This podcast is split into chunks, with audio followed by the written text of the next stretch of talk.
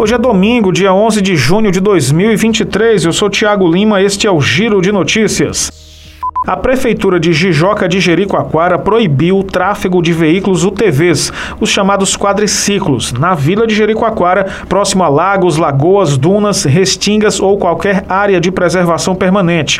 O decreto foi publicado na semana passada e assinado pelo prefeito do município, Lindbergh Martins. Segundo o documento, a medida foi tomada em acordo com o Ministério Público do Ceará e considerando a necessidade de disciplinar o acesso de quadriciclos do tipo UTV TV na cidade, que é um dos maiores destinos turísticos do Ceará um homem denunciou um supermercado de Fortaleza por racismo. Segundo ele, enquanto fazia compras com a mulher, no estabelecimento localizado no bairro de Fátima, uma funcionária teria ordenado que ele saísse do local, pois, entre aspas, não era lugar de pedinte. O caso aconteceu em setembro de 2022. No último dia 29 de maio, aconteceu a segunda audiência de conciliação entre o homem e os representantes do supermercado, mas não houve consenso na tentativa tentativa de obter um acordo amigável entre as partes.